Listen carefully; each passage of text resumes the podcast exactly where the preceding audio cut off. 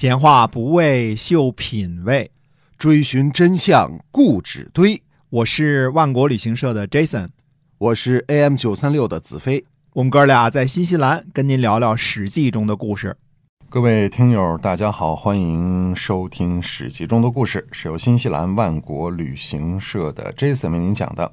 那我们万国旅行社呢，除了我们这个做旅游是专业的，同时我们也推出了一个非常棒的这个线上购物平台，叫做万国到家啊。嗯哎，你给大家简单介绍一下。哎，是的，万国到家呢，就是把新西兰的海鲜、牛羊肉和水果啊，那么给大家，呃，大家呢别觉着说，呃，进口的那么大老远从新西兰过去的，老是觉得怕贵啊。比如说，嗯、我们推的这个格陵兰啊，嗯、剑齿鳕鱼啊，哎，一公斤呢是二十九，而且呢，现在在做啊、独家的买一送一的活动，啊，嘿，这是两公斤嗯二十九，二十九是新西兰元啊，不是人民币，那还得乘以四点多才是人民币。不过这个价格，嗯，相信大家呢都能消费得起啊。这是嗯特价的时候呢，希望大家多支持啊。对。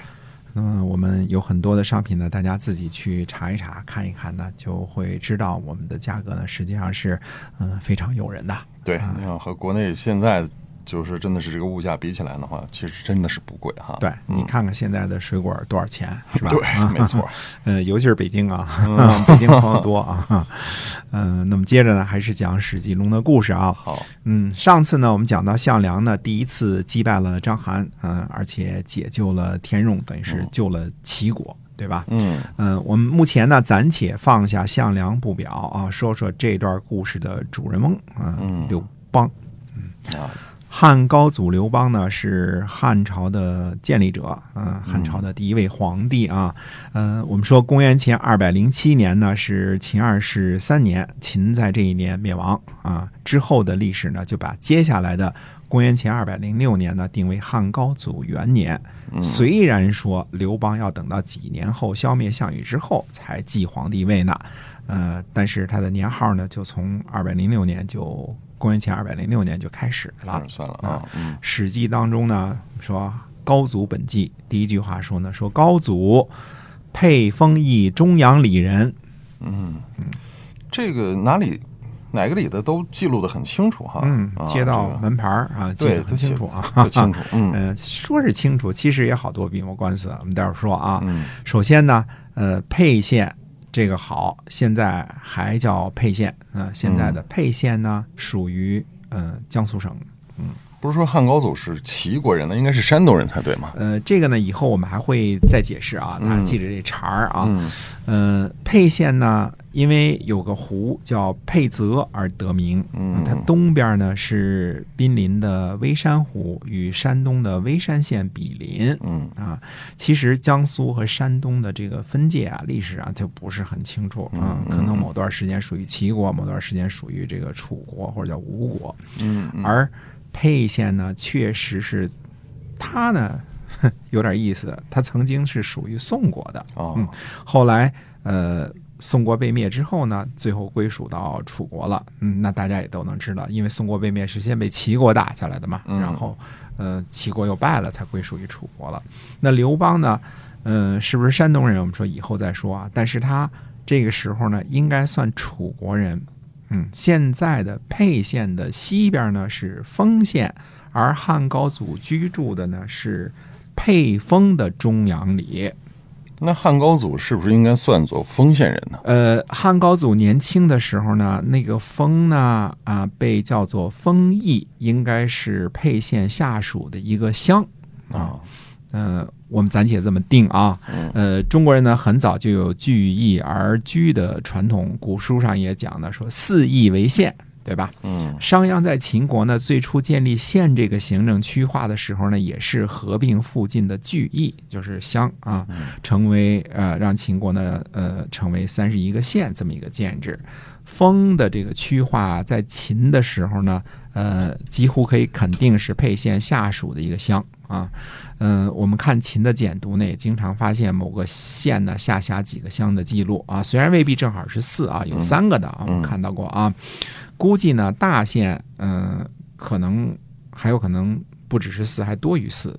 四个乡的，这都是有可能的。封在汉以后呢，才逐步变为一个县的，因为汉高祖呢，最后终于免除了封邑的赋税，这里呢才会人丁兴旺。嗯，什么叫终于免除？这个以后我们也埋着啊，以后再说啊。看看封邑还有多少故事啊？那么，呃，后边这个挺多故事，慢慢听啊。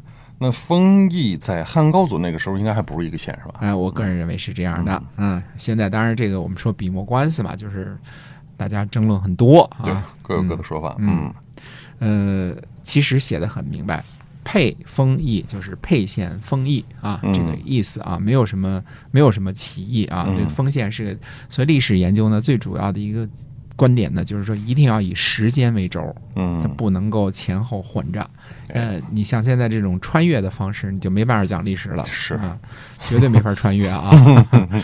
嗯，再有一个呢，就是姓名的问题。《史记》中记载呢，说汉高祖姓刘氏，那么再次看到了从秦末开始呢，姓氏。呃，混用的这种现象啊，这个时期呢，才是姓名的这个姓演变为我们今天姓字名谁的这个姓的这个时期啊。到西汉呢，慢慢固定下来我们今天的这种用法。嗯，从此我们就坐不更名，姓不改姓了啊。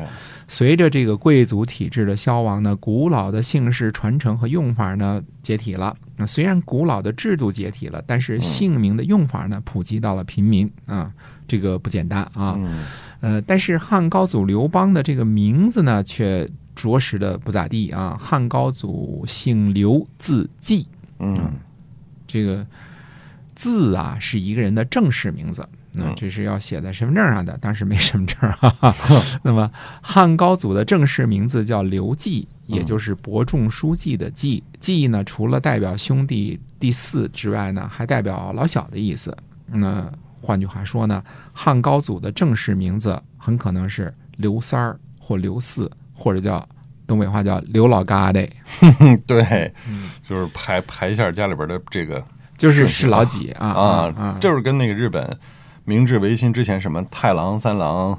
四郎差不多是吧？对，没错啊。还有叫什么“资三四郎”的是吧？对，到底是呃三郎还是四郎，说不清楚了。对，呃，日本明治维新之前呢，平民是没有姓氏的，只有像德川家康这样的贵族才有姓呢。嗯，还老是名和姓都老改来改去。比如说啊，德川家康最初的名字叫松平元信，那松平元信跟德川家康这这。字儿怎么看着都没关系，是吧？一个字儿是一个字儿是没一个字儿是一样的啊。那么后来呢？到明治维新之后呢？这政府说你要有个姓儿，对吧？这才什么松下什么。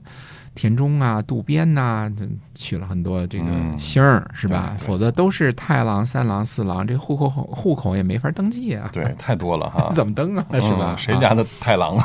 是汉高祖的父亲呢，叫太公啊，母亲呢叫刘裕。换成今天的话呢，就是刘大爷、刘大妈。哎，这个。合着一 基本上一家子都没名字哈，差不多。刘大刘大爷、刘大妈、刘小四儿、刘老疙瘩。你说这这家子叫怎么叫名字呢？这名字就是凑合的啊。所以汉高祖呢，绝对不是贵族啊，而是绝对的布衣啊。呃，那个时候呢，也不矫情。汉高祖当了皇帝之后呢，也没自己给自己扯拉扯一个有名的。祖先啊，嗯，这才是大英雄的，唯大英雄能本色啊，嗯，不像后世的这个皇帝，布衣皇帝朱元璋，嗯，还要跟朱熹这个攀个远房亲戚，哎，表示自己是祖上是贵族是吧？或者是有名的名望的人，哎，嗯，那再有一个呢，就是高祖的各种神迹了，这是高祖本纪当中怎么说呢？最烧脑的这部分，嗯。嗯，好多啊，我们 慢慢讲。第一个是什么呢？就是说，这个刘大妈啊，在湖边上睡觉啊。别问我为什么，我不知道刘大妈这是啥爱好，凉快吧？呃，总之呢，刘大妈做梦梦见神了啊，还是个男神。那时候呢，正好雷电交加，刘大爷呢去观看。也别问我这是为什么，只是看见了一条蛟龙趴在刘大妈身上，神迹呢结束。后来刘大妈就怀孕了，生了汉高祖。嗯这一段呢，如是记载，我就如是跟大家翻译，不做评论了。啊，也别评论了。汉高祖的长相呢，叫做龙准而龙颜啊，龙准是一个主要的特征啊，指的是高鼻梁，鼻子呢挺直方正。嗯呃，在中国人看相当中呢，这个鼻子是很重要的。对，嗯龙颜呢，我就很难理解了。嗯，因为我见过很多龙的这个画像，也不知道哪个是真的啊。嗯呃，我还看到过一幅呢所谓的汉高祖的画像啊，不知是真假。嗯嗯，总体感觉呢就是脸稍长，啊、脸上的纹路较多，嗯、哦棱角分明，嗯。不过下一个特点呢就非常清楚明白了，嗯美须然，嗯，嗯呃，一把漂亮的胡子，哎嗯。呃，看画像中的这个高祖的胡子呢，确实是漂亮，啊不是那种胡扎里扎叉的大胡子，而是很清爽的那种啊。啊，就是这个上边上边下边下边长得非常的帅，这胡子是很嗯非常漂亮啊，确实好看。嗯那另外一个意象呢，就是呢，高祖左边大腿上呢有七十二颗黑点儿。这个很少见啊，嗯好像小说里也只有虚竹才有是吧？你说那是给燕儿娘烧的是吧？点出点儿来了。汉高祖这个人家应该是天生的，天生异象啊。汉高祖的这个个性描写呢，包括什么呢？第一是仁而爱人啊，注意这是一个很重要的描写啊。那儒家说仁者爱人，那高祖呢是个很喜欢别人的人啊。嗯那还有呢，就是喜欢施舍，嗯、这也是个不小的优点，那嗯一点都不小气，对吧？嗯，非常的大气。嗯，还有一句呢，叫做“亦豁如也，常有大度”，就是豁然大度啊。嗯。这么看，汉高祖优点不少啊。哎，缺点也有啊，不止一个啊。最主要的一个呢，就是不愿意从事生产劳动。嗯、普通人可能理解为不务正业，嗯就是踏踏实实的种田种地。嗯嗯，这个估计当时一般认为肯定不是个优点了。哎，啊等到壮年之后呢，叫士为利。嗯这个士为利呢，我们下一集呢仔细说这个事儿啊，是这个士为利，不是士的当官的意思啊。是感觉啊去当官。这个士为利呢，呃，它是一种肯定的，是一种考试甄别的一种形式。嗯，但是呢，呃，我们慢慢再说啊。总之呢，做了泗水亭长，这是地球人都知道的，是吧嗯？刘邦曾经是泗水亭长。对，为了这句话呢，我着实翻了很长很长时间的资料，呃，想弄清楚几几个事儿啊。第一呢，这个泗水亭长是个。什么样子的官吏啊、嗯待遇如何呀？职权多大呀？那可惜呢，翻来翻去啊、花了好多时间那，基本就是基本上就是本糊涂账。嗯还有就是呢，秦的这个少吏，我们说秦的呃县令、嗯、县城和县尉，这是长吏，对吧？对那剩下的底下呢叫少吏。这个少吏呢，我们都知道他们有什么两百担的啊，一百六十担的，一百二十担的，总之是百担以上啊，基本上是一百二十担以上的，这是少吏啊。那么这个少吏是怎么选拔的呢？那还有那些斗实吏是怎么选拔的呢？啊，我们知道史是通过继承和考试的，对吧？嗯呃，那么其他的是怎么选拔的呢？怎么就可以当官吏呢？嗯，那这个哪怕是这个待遇比较少的、比较低的这个少吏呢，是怎么能够选拔的呢？哎，那么这事儿查清楚了吗？嗯、查的也是糊里糊涂，嗯、嗯查了半天啊。那到底我们查出来一些什么样的内容？就是怎么当时才能选拔一个人做官儿呢？嗯呃像今天，比如我们有公务员考试，对对吧？明那到底怎么回事儿呢？嗯呃，那我们大部分没查清楚，但查清楚了一些什么事儿呢？我们下一集跟大家接着呃汇报一下，到底我们看一看秦的这个官吏，呃，基层官吏、低级官吏、少吏、呃嗯礼吏，到底是怎么样的一个选拔的过程？呃有没有什么标准？呃对吧？嗯，有没有公务员考试？是嗯为什么这个这些事刘邦就当了官了啊？当了哎亭长了。没错，好的，感谢大家的收听，《史记》中的故事是由新西兰万国旅行社的 Jason 为您讲的。我们的线上购物平台万国到家，微信上搜索一下就看到我们的这个优质的产品。好，我们下期节目再会。再会。